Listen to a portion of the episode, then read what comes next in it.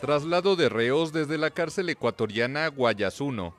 Las autoridades continuaron el jueves movilizando a presos en medio de una nueva revuelta carcelaria que dejó 15 policías y militares heridos. La relocalización de los internos se realizó con el objetivo de restablecer el orden en la penitenciaría. Se ha podido trasladar al restante de personas privadas de libertad a la regional número 4. Hemos podido también tener el control del pabellón. El traslado de los presos desató una ola de violencia en el puerto de Guayaquil, que llevó al gobierno a declarar el estado de excepción con toque de queda. Unos 1.300 policías ingresaron el jueves a la prisión, la más poblada de las cárceles de Ecuador, que antes del operativo de traslado tenía casi 6.900 reclusos.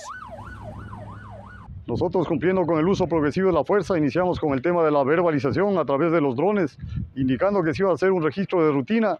Sin embargo, al no acatar esta disposición, fuimos recibidos a bala. De hecho, uno de los drones fue impactado y fue neutralizado, por lo que procedimos con el uso progresivo y diferenciado de la fuerza que nos faculta la ley. El temor impera en Guayaquil, donde en lo que va del año se han reportado 1.200 homicidios, 60% más que en el mismo periodo de 2021, según datos oficiales. El narcotráfico tomó vuelo en los últimos años en Ecuador, acostumbrado a ser un lugar de paso de cargamentos ilegales, principalmente desde Colombia. Organizaciones abrieron un mercado interno de venta de drogas y multiplicaron los envíos de toneladas de cocaína desde Guayaquil y otros puertos.